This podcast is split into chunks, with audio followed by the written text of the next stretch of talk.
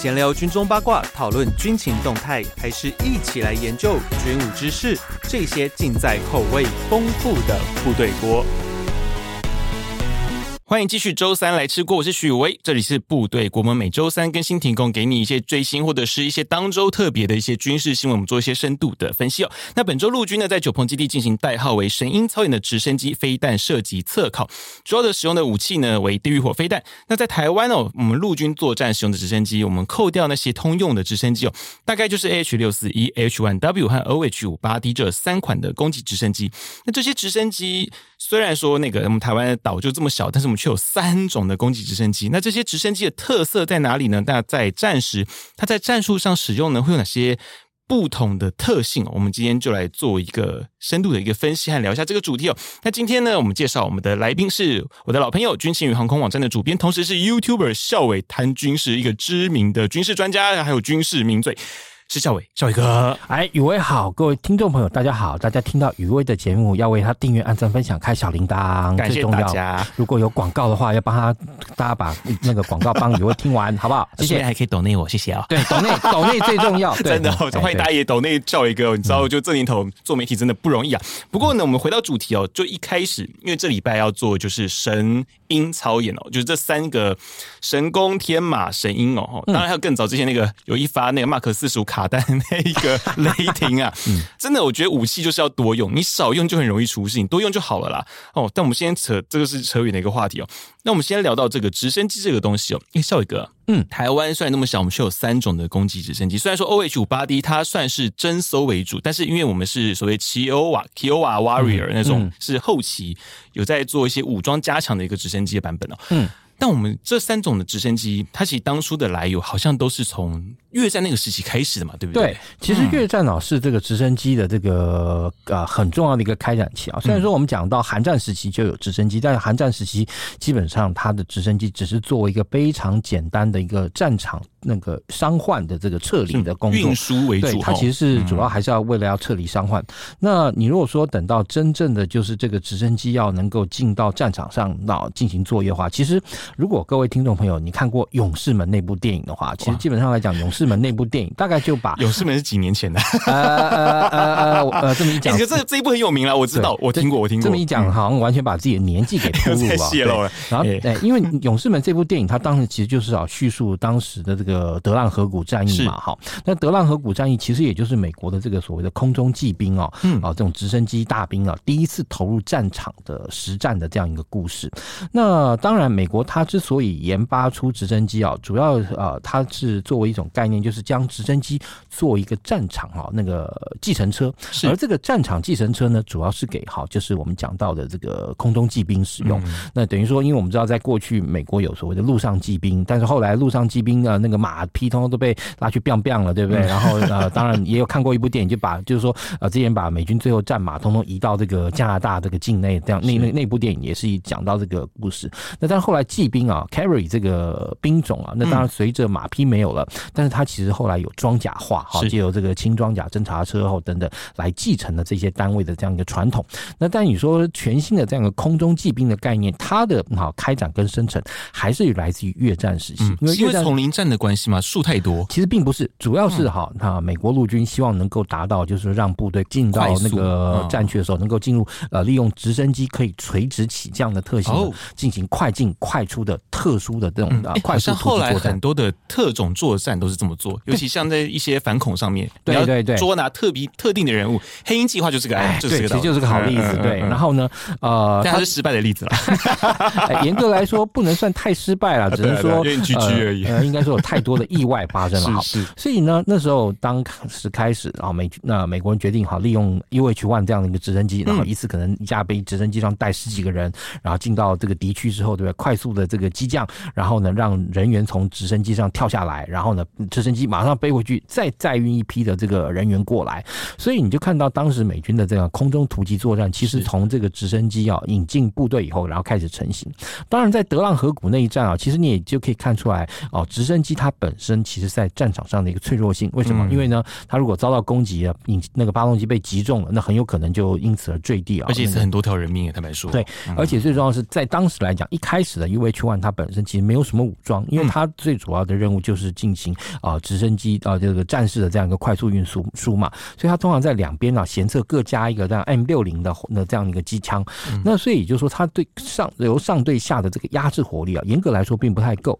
那而且其实一开始我们就讲，你就拿 M 幺幺三来做一个概念好了。M 幺幺三它最早其实不就是一个战场的这个呃士兵的这个战场计程车嘛，是是是然后载他们砰砰砰跑到这个战场上来，跑来跑来，然后人冲冲下来，然后砰砰，然后被那个车子就那个车子赶快开走，然后就载另外一批人过来。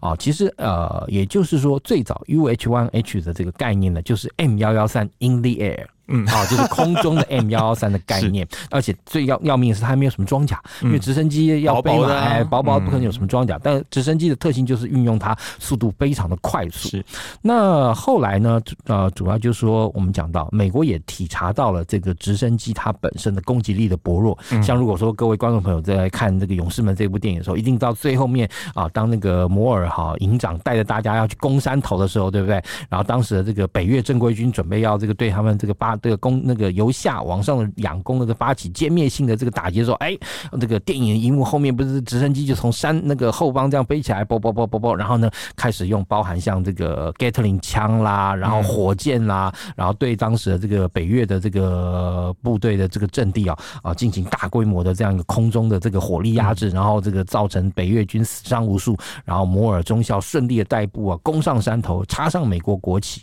啊，其实你就可以看到，在当时来说。那个概念就已经有了攻击直升机的这样一个。你说是老 U 侧边挂两个方形的那个火箭弹，对对对对，带一堆火箭弹，还有像 Gatling 机枪等等，然后噼啪这一梭子打完之后，那个立刻脱离，然后回去那个挂加油挂弹再过来。所以就是说，其实，在越战之中，你就好看到了这个直升机在战场上的价值，但也发现了直升机在战场上它的这个不足。是，所以呢，为了要强化空中突击的这个作战中的这样一个火力掩护呢，啊，美军他们其实也就在越战的时候就开发了这个呃 UH One 哈，呃 AH One，而且大家也都注意到 AH One 它的编号就从 G 就开始了。为什么从 G 开始的？因为很简单，它最早其实把它当做 UH One 里面的就是 H One 型的一环。对，所以你可以看到啊，为什么没有什么 AH One A 啊，AH One B？对，那为而且直接大概就从我印象没错，好像就从 G 开始。对，就是因为它只是那个那个 EFG 对 EFGH 嘛，对不对？大概就是差不多同一个时期啊产生的这样一个呃直升机。那 AH One 的作战概念呢，其实其实以这个动力啊等等，或者说飞机的这个后半部分的尾痕来说的话，嗯、其实跟 U H One 相差真的是并不大。对，然后它主要就是说，那个完全把那个哎 U H One 的这个呃那个货舱完全取消掉，然后它改成了前后纵列的这样一个飞行员的配置，然后前座的是这个武器官，后座的飞行员，然后呢把这个飞机的这个正面的这个那面积呢大量的缩小，然后另外再加上它的这飞机上搭配的短翼，那短翼也可以挂火箭夹舱，然后可以挂空用机枪。而且最重要的是，他最早就已经在那个呃飞机的这个下颚啊，就机首下方，哎，对，就准备了一个那个顎炮塔。对，那其实你看他那个 H one 一直到现在，你可以哈，或者说你可以说，所有日后的这个攻出现的攻击直升机，基本上来讲，他如果说他可能在这个那个机那个机鼻下方哈有一个光电征收器之后呢，但是它一定也会有一个机枪，一定会有一个机炮、机枪或者链炮或链炮，然后搭载在后面。然后呢，当然 AH-1 哈在这个越南战场上首次投入战场，其实当然。时间相对来说比较晚了哈，嗯嗯、那但是呢，他所获得的这个空地的这个压制效果非常的不错，嗯、所以呢，美国基本上来说就在越战啊，等完全接受了这个战斗直升机的概念，而且从 H one G 这样一路开开发下去，那当然最后比较大的变化是把这个 H one 的这个整个这个系统呢改换成了陆军了，改换成那个 H 六四。那当然 H 六四的开发之前又有 H 六三跟 H 六十呃四，然后进行啊、呃、那个呃研发竞标，嗯、然后那。之前更正之前呢，还有那个 YAH 五十六，也就是夏延、嗯、呃夏延山人这个这个战斗直升机的这样一个计划。而且其实本来是要他，嗯、就后来被贝尔给拦糊掉。哎、欸，对，好，因为其实夏延山，我记得好像是好像是洛克希德马丁嘛，对，不是不是洛马，是洛克希德，对，那台洛克希德。而且洛克希德他那时候其实他的这个夏延山的那个霞燕的这个直升机的概念，其实跟今日的这种高速直升机已经很接近了。也就是说，它又有旋翼，然后又有推进器，是对，然后。后呢，但是后来就啊、呃，对对，那而且那但是后来哦，那个案子那个被 cancel 那个 cancel 没有没有过哈，就是而且当然我相信也是因为跟啊研发经费等等各方面方方面面都可能在那个时候还没有完全，而且那时候美军很急迫的需要这种直升机，然后你却搞了一个很高规的啊，对对对对对对对，其实相对你进度一定会 delay，然后军方说，哎，我急着要你给我搞搞一个你可能五年十年后才能生出来的东西，对对，相对的，因为贝尔。那时候他们有一个优势，就是他们用既有的 UH-1H，然后去，诶，不是还那时候还没有到 H，就 UH-1，那时候是什么？G 或 F。F 而已，对 F 而已，因为后面就接 G 嘛，就是延伸它的那个型号，嗯、就是因为它那时候大量的使用它 UH One 的一些零件，嗯，然后去生出了这一架的 H One G，嗯，哦，那时候而且很好玩是，是因为美军的新的标案，基本上你都是要很多家去竞标，对，嗯，可是呢，H One 它躲过了这个东西，因为它是用既有的机型去改造，其实说出来它根本就造一个新的飞机出来，只是他用了很多旧的零件，可是因为这个原因，它就不需要。不需要，就是陆军我直接跟你买就可以了，我不用再另外再跑一趟，不用再跑一趟这个整个研发的这个呃，或者说研发验证这个一系列的那样一个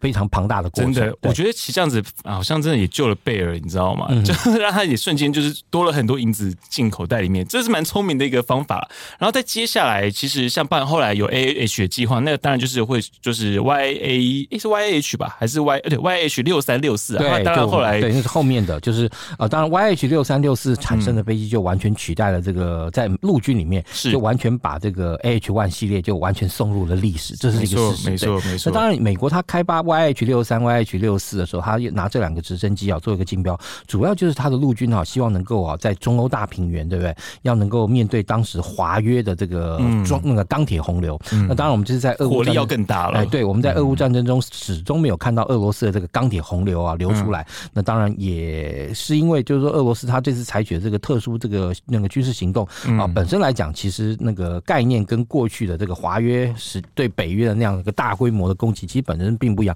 再加上俄罗斯现在兵也没有像当年那么多嘛，因为这个当年的这个钢铁洪流是要这些所有华约共荣共共那个加盟国每一每每个国家都要贡献一些资源出来。现在只剩直营店了，哎，对，现在只剩对对对，加盟店什么都没了。对，好，那但是呢，H 六三跟 H 六四，它当时所设定的这样一个战场环境，基本上就是中欧大平原这样一个那个战战地，然后。呢那美国哈，它其实借由它的这个战区拥有这个战场空优的这样一个优势，因为它一定要设定，就是你这个 YH 六三或六四，不管当初谁得标，它的这个战场环境一定是要美国哈，或者说是北约能够掌握住战场的这样一个空优，是，然后能才能够借由机那个战斗直升机上强大的火力，对这个钢铁洪洪流啊进行一个强大的打击，才能够让它这样一个概念能够活下去嘛。是，嗯，而且我我有点好奇，是当初 AH One 造的那个背景跟 AH 六。四造的那个背景是不是不太一样？对，因为它这两个计划其实在名称上有很大的差异，一个叫做 Fire Support System，那另一个就是那个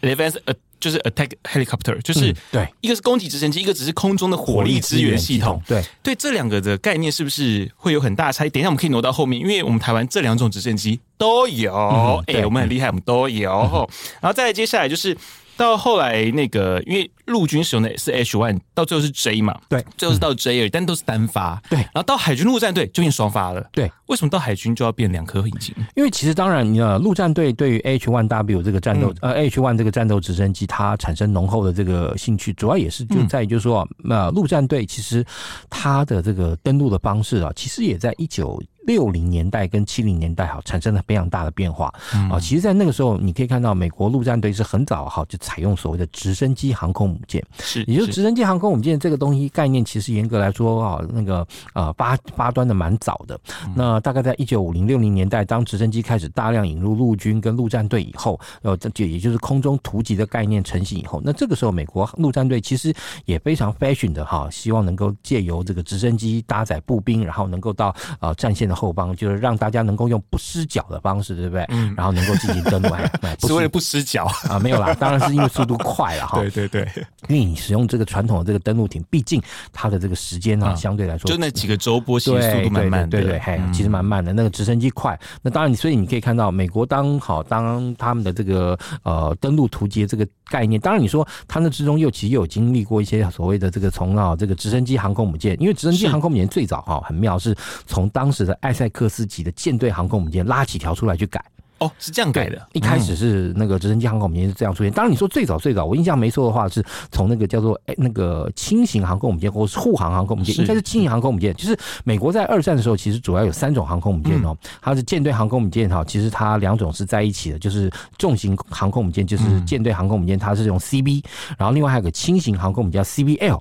啊，所以它一开始那那另外还有个那个 CBE，CBE 是什么呢？就是一些啊万吨左右的货船去改的那种啊那护卫航空母舰，对，所以它有。三种航空母舰，然后呢，当时二战结束以后，当然这些护航航空母舰很快就通通退光光了，是，然后只剩下 CB 跟 CBL。那 CBL 也停役的比较早，为什么呢？因为哦，你说后面这个喷射机出现以后，那喷射机那么大一 K，你那个 CBL 本来就已经比那个 SX 要小了，所以自然呢就只能留下 SX 这样的航空母舰。那当然最早就有呃实验的这样一个概念出现以后啊，那后面他就把几艘的埃塞克斯级的舰队航空母舰拉去改成哦啊那个直升机航空母舰，譬如说大家熟悉的好人理查，嗯，好人理查其实就是直接从那艾塞克斯级哈被从舰队航舰被拉去哈这个重新啊改名以及改级别为这个直升机母舰。当然除了这个呃拉艾塞克斯级去改之外，其实当时美国也直接新造航空那个直升机航空母舰，就是那个我们讲到硫磺岛级哈 L 哎那个 LPH two 啊，那这个硫磺岛级这个船呢又很有意思，它哎怎么搞的？我们变成有点像在讲军舰啊。OK 对。对，在当时他就跟呃美军的这个两栖登陆指挥舰，也就是是啊，那个蓝领级基本上是用同一个舰体，所以哈，他们大概都是在一九七零年代左右建造的。好，那那个时候我们刚刚讲，你从早先拉的这个艾塞克斯级哈，这个不太够，然后造新的这个硫磺岛级之后呢，其实当时哈美军的引进的这个运输直升机已经包含有 CH 四十六，是，然后还有这个 CH 五三，好，这些重型的这个运输直升机，他们也需要护航兵力啊。对，你讲到了，讲到重点了，就是这些直升机在进行好这个垂直登陆突击的时候呢，你还是要有空中的护航的这个火。力压制的这样一个直升机嘛，所以呢就相中了 AH One。但是呢，在当时开发过程中呢，因为我们知道在舰上使用，所以呢，第一，好舰上使用它的其实本身的这个直升机的机体要变大，因为为什么它的续航时间要增长？然后呢，另外呃，并倒并不是因为就是说啊陆舰来回的原因，主要是因为你要在战场上空时间能够长，才能够给登陆的部队有足够的空中火力的这个支援嘛。好，然后呢，所以就选定了选上了这个 AH One。然后呢，那也因为哈。在舰上、海上操作，你要双发动机才相对来说比较安全。安全对，嗯、所以他就使用两个发动机啊。然后呢，当然其实也用了一个两颗发动机之后，其实也让 AH One 这个战斗直升机基本上来讲，整个性能完全这个改观了。嗯，那让它能够执行啊，第一能够装挂的火力更大更多，然后甚至于你说从 AH One W 甚至最后到进化到 AH One Z 还可以挂这个长弓雷达。虽然说它的长弓雷达并不是装啊，并不是装在顶上，是装在它其中一个短翼上面。但至少也可以提供它好这个。如果说你一次去四架直升机出去，你有两架，一边看左边，一边看右边，还是然后再透过资料链，还是可以让你的这样一个直升机这个分队，或者说两架直升机呢，拥有一个非常好的一个空管能力了哈。嗯啊，但是整体来说啊，呃，你搭配了这 A 那个长空雷达的时候，不可否认的，H 六四 D 的效益还是比 H one W 真的要后跟那个 H one 好延伸出来 H one Z 要好上非常的多了。嗯，我们再接下来是欧级，嗯，因为其实在过去早期刚开始就是国军引进了 H one W，它是跟 OH 五八 D 一起引进来，而且那个年代是必须要 AOG 协同作战。如果那个，因为我跟孝玮哥我们认识的比较早，在我之前在前东家的年代，我们一开始的一个申访，我们就是去拍 AOG 协同作战。那个时候，可是后来呢，在那个就是 AH One W 有进行了一个升级，叫做 NTS 哦，就是那个 Night Target System，就是你夜间标定那个系统升级完之后呢，基本上呢，AH One W 是自己。独立作战了，欧机其实效益就越来越小了。其实甚至你说哈，现在呃，我们啊陆军还保留欧机嘛？那因为当时其实就是说，应该这样讲啊，就是说我们的陆军在这个引进这个航空部队以后啊，赫然发现航空部队的这个战力惊人啊，这个可能几架这个 AH-1W 对不对？就在这个每次这个兵棋推演上，就可以把人家的这个登陆的这个呃战车营啊或战车连啊，整个一台啊一台直升机可以消灭人家一个连没有问题。对，所以这个。威力其实非常大的啊，那跟过去啊陆军的这个执行作战中啊，这个装哈车对车对炮对车那个概念就完全不同了。那但是呢，就是说他们在接受这个新的这个兵种的这个概念，其实陆航在我们这个陆军里面发展的时间也不算晚。大概其实在呃呃，大概在一九七零年代，其实他们就已经开始建立陆航的这样一个能量。甚至你说，大概在民国六十年一九七零年代初，陆军其实也换装了大量的 UH-1 的这个直升机哈。那当时是啊。啊，我们的这个航发哈跟美国的贝尔合作生的在国光计划这个生产啊生产的那个直升机，其实生产数量相当的多。然后那也是把它当这个 taxi 战场这个直升机运兵这样使用。但是因为你知道当时的这个 UH One 啊没有战斗能力，所以基本上来讲就是在这个呃陆军里面相对来说就一直不是主流。但自从这个 AOG 进来以后，对不对？然后哇，战力惊人啊，真的啊，把这个原先的这个装啊装甲炮兵啊什么，通通都打趴了啊，变成那个陆军的这样一个重要这样主了。但是因为他们啊呃引进的时候就是同时引进 AG 跟 OG，所以其实我觉得某种程度来讲，有点就是啊这些长官们哈，在在等到从原先的这些小官等到长官啊，在面对 AOG 的这样一个抉择的时候，他们可能有一些根深蒂固的概念，认为 OG 一定还要还是要保留，所以在美军全部汰除 OG 的时候，就把这些所有料件啊那个一次买十二年，对，买了买了相当的多。但其实你说这个到底会不会是一个正确的投资？我是蛮怀疑的啦，因为其实以 OG 来说哈，OG 它本身的这个搭载的火力啊等等，其实相对来说小很多，跟 AG 比起来小非常多。比如说地狱火飞弹，它也可以挂两颗，对，两颗。然后这个机枪夹呢也可以挂，然后火箭的那个这个那个也可以也可以挂，海参也可以挂，但西梅，对，嗯。那你知道意思 就是相相对来说就是你知道完全就是一个，如果你呃那但你知道它的这个在战场上的这个呃飞行的这个攻击性又不如 H 六。哦，H 六你会发现，其实那个当年休斯开发这款直升机啊，真是我觉得是直升机中的一个非常好这个经典的这样一个直升机啊。就是说，你看像美军特战部队到现在还还很爱用这个 AH 六哦，对，而且甚至还逐还有这个逐年有编列这个少量的这样的采购跟这个提升的这样一个工作，在特战真的很好用。对，然后然后但是你看，反而欧机啊，在那个那个特战你就完全看不到它。这时候可能听众会不知道我们在讲这个 AH 六和 MH 六这个直升机到底是什么？它其实就是俗称 Little Bird，对，小鸟。如果各位对于台湾的海军，哎、嗯，对海军黑鹰计划也有出现，对。但是如果你对这直升机的样子，如果你不了解的话，基本上那个我们海军有类似的叫做反潜直升机，叫五百 MD，嘿，它就是五百 MD 的陆攻版本。对对对对，基本上就是那个飞机就这么小，很小一个东西，但是很神奇，它五片旋翼哦。对，它五片旋翼，所以它是很那个它的那个很安静，第一很安静，第二它的飞。那个低空操控性非常的好，对，超好，对。然后，所以你看到这个美军他们在执行特战突击任务的时候，对不对？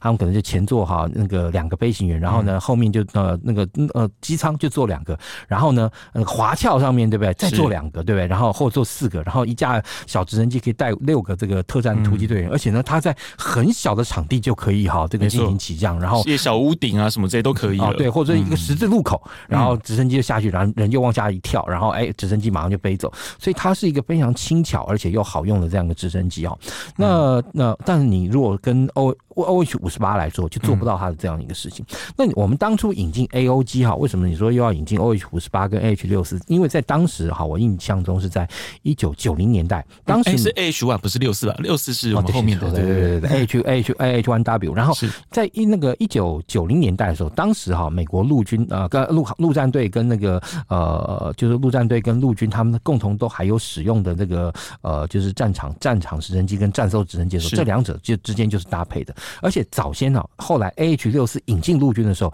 其实它也是要跟这个 O H 五十八能够相互搭配。以前 A H 六四还不能自己这样子做，要靠 O H 五十八做标定。因为它最因为最早的 A H 六四 A model 时代，它没有那个长弓阿帕奇啊，对哦，它没有那个长弓长弓雷达，它，就前面那个 T A D S 那些东西。对对对对对，那你 O H 五十八这个，哎，它那个 M M S 好像听说是真的很厉害，可是就随着年就是时空背景不一样了，就渐渐它那个。个价值越来越小，因为以前那个年代很重视就是树梢作战。对，对，那 O H 五八 D 其实最强那颗 M M S 就是在搞那个东西。对，就是哈，你像因为我们那个去看那个陆军很多这个操演，它往往就是在那个房子后面露出那个围顶，哈、嗯，是。然后呢，或者说在树的里面，对不对？然后露出那个围顶，然后树丛后面露出那个围顶，干、嗯、嘛呢？就有点像是一个那个射手哈，而且偷偷摸摸的用一个像比如说像一个潜望镜的方式，对对对，然后从屋顶上，对不对？然后呢来看你，然后呢去指挥战斗直升机，哎，你该打哪里？你该打哪里？哪边有敌人啊？然后帮你这样打，因为它本身也是一个镭射跟热影像仪的这个综合体嘛。对，那但是后面我们讲到，就是随着哈，第一啊，H 六四装上了这个长弓雷达之后，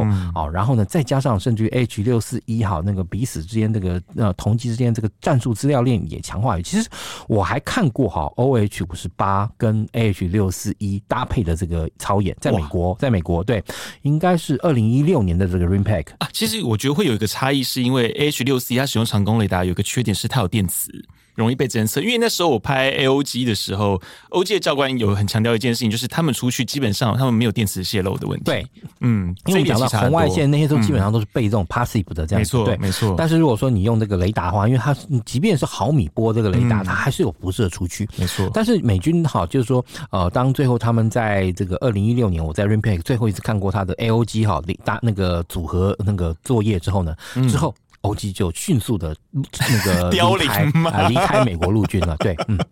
对，这时候我们就讲到到六四一这一块哦。那后来六四一好像就不是针对刚刚如同如同那个少伟哥所说，就是针对欧洲大平原那个年代。对，其实不是。对，其实已经跟以前 AH One 那个年代其实差很多。那我们就来比较一下哦。就台湾其实我们这两种飞机我们都有，AH 六四一和 AH One W。当然，当初 AH 六四一的时候，我们要买所谓的那个天天鹰案吧？嗯，天渊是那个。那个黑鹰嘛，嗯，那时候我们做天鹰案的时候，其实有两家在竞争，当然就是我们大家耳熟能详的，一个是 H 六四一，一个呢就是 H one Z。对，他希望能够，因为其实，在当时来讲，我们中华民国陆军那时候其实已经操作六十多架的 AH One W，嗯，那 AH-1W 其实就考虑说，是不是要把它升级成 AH One Z，嗯，所以你就说当时啊，比较省钱哦，哎、欸，其实并不会哦，就是说，呃，他当时来讲哈，AH-1W 升级到 AH One Z，对不对？嗯，它两架哈，升级两架钱等于买一架新的 ah 六四。所以这个价钱升级价格其实非常高啊，所以其实 CP 值不见得比较好了。呃，对啦，但就是因为毕竟就是说你当当时的这个各那个历届的那个陆军司令，或者说还叫总司令的那个时代吧，嗯、他们其实有说，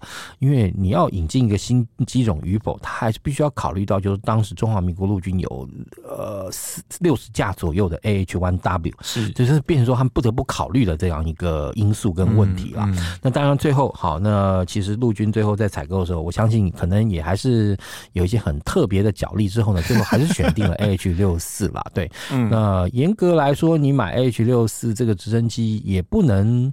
算这个不适合台风防卫作战使用啊，因为毕竟就是 H 六四一真的它的呃侦测能力、攻击效能真的比 H one W 要好，或者说甚至于 H one 那个 W 升级后的 H one Z 要好太多，因为你看。那你买三十二架的这个钱，对不对？其实当然没错，等于哈，你要帮这个六十四架，呃，现那个当时就是我们买那个 A 那个 H 六四 E 的这个价格，然后差不多是可以让我们全部的 H one W 都升级到 H one Z，嗯，啊，但是从陆军角度来看的话，哎，那我就会变成有三十架 H one W，呃，H H 六四加上六十架的这个 H one W？数量好像听起来比较好哎，哎，数量听起来就多很多嘛，对不对？啊，而且好，你说呃，就变成说你把这个 H one W 升级到 H one Z 之后，那变成说我还是哈啊，只有大概六十架的这个 AH-1W，而且基本上它的作战效能是。的确比 H one 那个呃 H one Z 的效能要比 H one W 要好，嗯、但是呢又没有好感觉像增加了那么多 H 六四一的那个感觉效益那么的大，而且不过在当时来讲哈，陆军好希望能够就是国防部通过这个作序啊，其实也做了一些小小的 trick，你知道吗？就是首先呢，他们其实就讲就是说啊，因为 H 六四一啊，它配备这个长弓毫米波这个雷达，所以哈它搭载可以搭载十六枚的地狱火飞弹，而且呢在这个当敌方啊进行这个船船登陆的时候。呢，H 六四一啊，可以发挥它的这个长弓阿帕奇雷达的这个效能，让它能够脱离哈离那个在空中攻击的时候能够脱离兵线，到海上的这个上兵线是海岸线的意思啊哈，然后到这个登陆区的这个上空呢啊，直接呢哈这个对敌方的这个登陆舟艇或登陆这个突击战车啊啊，直接从空中施以打击。但是等到真正的 H 六四一进来以后，他们就说啊不行不行，这实在做不到，这太危险，然后这个可能会啊会被敌方的这个舰载的这个防空系统啊完全压制啊。这个，所以呢，我们看到现在你运用 AH 六四一的这个方式，跟过去运用 AH 六弯单位很像，就是你看，哈像比如说上次在台中进行汉光演习啊，就直升机哦从陆地后方过来，啪啪啪啪打了一阵之后，就马上脱离，还没有到海岸线上空就要往两边脱离，然后往内陆走，干嘛呢？因为很简单，你如果你的直升机到达这个海岸上空以后，它其实就没有办法让它能够处于哈陆地哈的这个背景做保护，因为其实你这个舰队防空，你今天你要找这种非常低空的这样一个。那个目标啊，如果像在海岸线哈，或者说我们讲的兵线上空哈，那个的这种战斗直升机，它其实很容易可以利用哈，包含地形哈，或者说是房屋啊，然后呢，等于说，因为你雷达都打到这些东西，其实都还是会产生，都还是会产生回波的，它就可以让它隐藏在这些回波之中，然后等到这个敌方的这个登陆的这个车辆啊，或甚至于掩护他们的战斗直升机啊，进到海岸兵线的上空，那个海岸线上空的时候，然后我们这个时候在啊。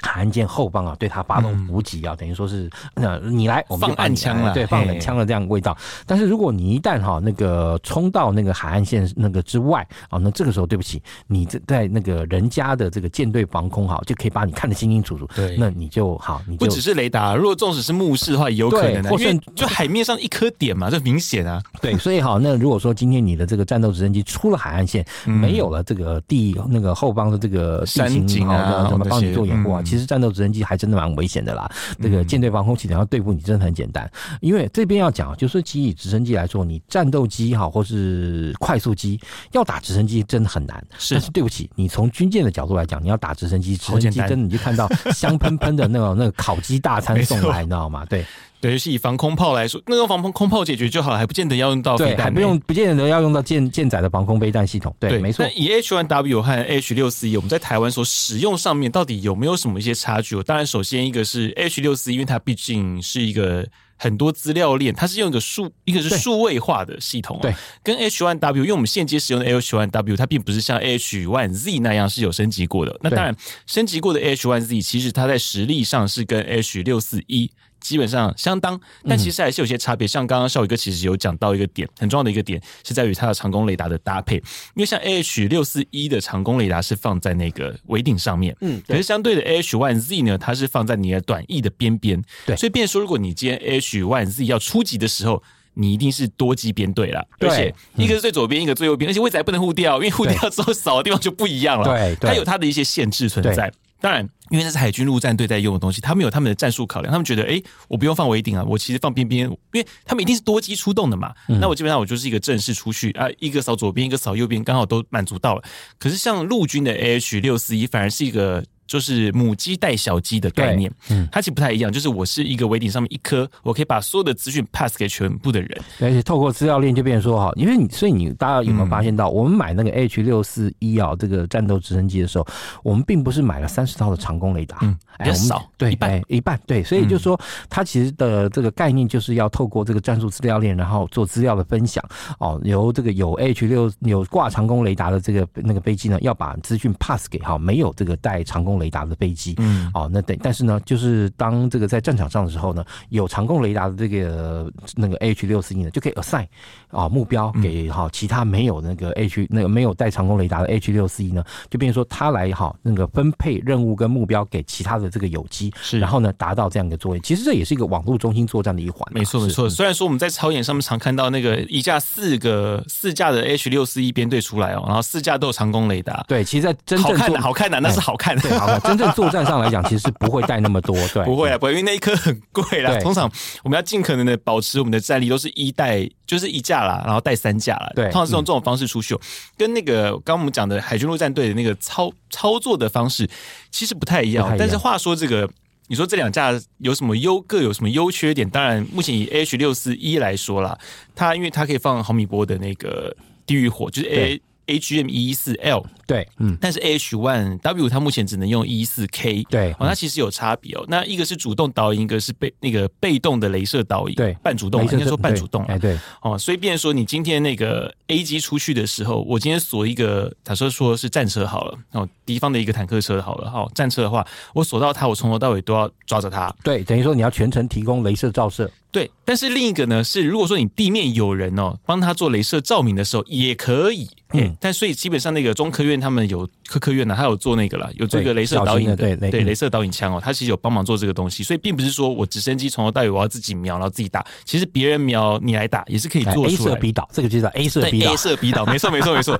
是可以这么做的。嗯，但是相对的 AH 六四一，它的好处是它就是我自己抓到这个目标，我自己点了，然后打出去我就拜拜，对，我就走了哦。这当然是 A。H 六四一个很强的优势。当然，我觉得这可能是跟这个直升机开发的这个过程中啊，因为 A H one W 它是属于禁用的这个直升机，因为禁用直升机其实说真的，它对这个环境啊，就在当初设计的时候就有比较高的这样一个标准。嗯，因为以美军来说的话，美军基本上来讲它是甲板作业的，即便是像两栖攻击舰，因为它本身干舷够高，所以美军的两栖攻击舰呢，它也是把这个妥善机都摆在这个飞行甲板上，而且因为像美军的两栖攻击舰来说，它的机库甲板其实并不大哎，像我们看到的胡蜂级哈，那当然你说美利坚级，因为它本身哈就完全取消掉了啊两栖登陆用的这个船坞甲板，所以它的机库甲板呢，大概差不多从舰岛的中段到船尾，大概就是占了船身的二分之一长，啊的那样一层的机库甲板，所以它的这个机库甲板的搭载量其实是比啊传统的胡风级要大。但是一般的传统胡风风级的话，它的机库甲板其实大概只有后面三分之一的这个长度，所以就是说啊，它的机库甲板所能够搭载的飞机的数量并不多，而且因为像以美军的作业的概念来说的话，机库甲板其实是给这种所谓的故障机进行维修的，是妥善机基本上全部堆飞行甲板，嗯哦，所以你看哈，常现在最近呢，因为辽宁呃辽宁号或山东号或者是福建号，大家引发这样一个争论，对不对？啊，就讲到这个大陆的这个山东号哈，那或者说是后面的这个福建号只有两个升降机，但他大家有没有有有同时注意到啊？美军的福特级也从原先的四个升降机简化成三个，对，因为为什么呢？因为其实啊，当你如果有了全通飞行甲板，你把妥善机堆甲板，然后那个故障机在机库甲板中维修的时候，其实这个哈呃，那个飞机搬运用的这个电梯，在海上使用的机会并不多哎，嗯，所以哈，像比如说以三号电梯来讲，我这么多呃，在十三次登上美军的航空母舰的经验里面，我几乎印象中只有看过一次用呃就在用用过一次哈，就用一个那个升降，但其他用了一号、二号真的还蛮多的，四号偶尔也会用到，但是三号用到的机会真的少之又少，所以你看为什么福特号它把舰岛往后移，保留一号、二号、三号就不要了，因为那个在实物上来说用到机会真的非常少。啊。那既然你的这个机库甲板跟飞行甲板之间的这个飞机移动没有那么的频繁的话，所以你就不需要那么多升降机，而且呢，你头站机摆到背那个飞行甲板上啊，如果你的干线够高，基本上这是 OK 的。所以那也就是说，我们刚刚讲到前面，因为美军的这个两栖攻击舰相对来说，它的这个飞机都会摆在这个飞行甲板上，是，所以它其实很容易受到海浪、海盐的这样一个侵蚀。所以 AH-1W 这个结构的确是比这个 AH-564E 要要强韧的多了，强韧不是简单啊。对，它可能做的这些防锈啦，或者说抗腐蚀的这些处理啦，会一定会比 A H 六四一要那个复杂的多。没错，而且那时候在 H one Z 跟 AH-64E 这两边在打架的时候，就在我们军购案呐，在打架的时候。其实有一派讲的就很有他的道理，就是说，因为 H one Z 它终究是海军陆战队在用的直升机，对，它在抗盐腐蚀方面基本上比较耐操啦，对，哎，所以变成说，后来我们也看到 AH-64E 到了台湾之后，他在龙潭就是住着冷气房。对，嗯，对，这是他目前有优点也有缺点啊，因为毕竟像你的资料链啊那些，其实很多的一些科技上面，对电子设备来说，AH-64E 的确目前是略胜一筹啊。嗯，但是呢，在一些抗盐腐蚀，以台湾那种特殊海岛环境，我们车子都很难养超过二十年的情况之下。这个 AH-1Z 的确是有它厉害的地方啊，对啊，对，的确。不过话说回来啊，因为像这一次啊，那个像神鹰操演啊，大家都打地狱火飞弹嘛，那基本上打浮动靶，并不是说像那个我们那种战术上面那么复杂，它就是很单纯的一个打靶。那可是这么多的飞机，你看 A 机有有大 A 小 A 又 O G，，那其实像以最后啦，就是 O G，它在美军二零一七年退役的时候，每一次买了十二年，基本上可以对，二零一八年开始军购，然后买了十二年备份金，基本上他们可以活到二零三零年没有问题。嗯。可是以这么多个直升机在台湾，就笑一个，你觉得就是以后勤补保上面来说，目前呃大 A 机会比较麻烦一点啦，因为它那个比较敏感。嗯。那。你觉得这整个后勤的补保上面会不会对于我们来说会比较拖累一些些？对，其实一个陆军养三个机种，其实的确不是一个轻松的事情啊。嗯、那当时因为好以军方来讲，他们认为你这个 H1W 还是要有 O G 带嘛，哈，因为毕竟就是原先的这个 AH64，他自己带了这个长呃阿帕奇长弓雷达之后，他可以自己自己去顾好自己。所以你可以看到现在 O G 跟那个 A G 哈，就是 O G 跟 AH1W 一定是比如说摆在它那个中部跟南部哈，那这两个基地。然后他们要能够相互搭配，但是其实当然你的这个战场上哈，随着你的这个装备跟性能的这个提升跟演进，你也提提过，当这个 H1W 做了这个性能提升以后，把它的这个前面光电征收球的这个性能那个跟效能都提升以后，A O G 其实渐渐真的变得无用武之地，嗯，对，真的是变得无用之地。所以我相信美方当初哈，这个在也是经过非常审慎的这个评估啊，跟那种各各种测评都好做过以后，才会决定把这个 O G 汰除掉。是，可是他们最近好像。又开始败不复活呢。嗯，对啊，新的那个计划。啊，对，当然你就说，其实因为毕竟有 ARH，哎，你应该这样讲啊，就是说，呃，你在战场上来讲，有时候你多一只眼，对不对？啊，在作战上来说，真的会或者说多一个多一个脑袋啊，的确在战场上来讲哈，会有很大的帮助。再加上其实因为现在真的是属于网络中心的作战时代，你的这个战场上面来讲啊，你可能哈光是只有这个飞行官跟武器官，可能真的还不够哈，那你可能也要那种地面作战管制官同步也需要能够引进。所以你可以看到美军新一代的这个 OG，，它可能会把那个性能会侧重在这一块，如何变成说网络中心中的一个重要的这个决策点。嗯，其实就有点像是五挂就不是它的最大的重要性了。它其实它这个角色就有点像黑鹰计划里面那个 老是在上场上空哈，然后那个出嘴炮那一位，哎对对，前进战场那个 前前前前进观测官，对前进观测官对，然后那个动不动就是那个 negative negative 啊 negative 对对对，其实因为讲这样，在整个网络中心作战里面，你要能够啊协调地面的这个资源哦，空中的资源，然后甚至远方的火力支援的这样单位的这样一个资源，所以未来的这样一个飞机，它会朝这个方向去发展了。是，嗯，好，非常感谢少宇哥今天来我们的节目录音，因为那个你知道，最近少宇哥他有很多的一些 project，当然我们先帮他保密啦。那等之后如果有些特殊的话呢，我们再跟少宇哥做一些连线的采访啊。哦，非常感谢各位的收听哦。那部队锅我们是每周三更新哦。如果最近哦你对于一些深度的报道有兴趣啊，像例如说我们那个海鹰直升机的问题，或者说像是一些接下来可能一些汉光一些问题哦，我们联合报的数位版的，我们有很多深度报道，欢迎您前往收看。那当然呢，也欢迎您继续锁定我们的部队锅，然后在每周三呢，我们都会有最新的节目会上架。那另外呢，也欢迎就是也邀请各位哦，就是能够多多的帮我们分享，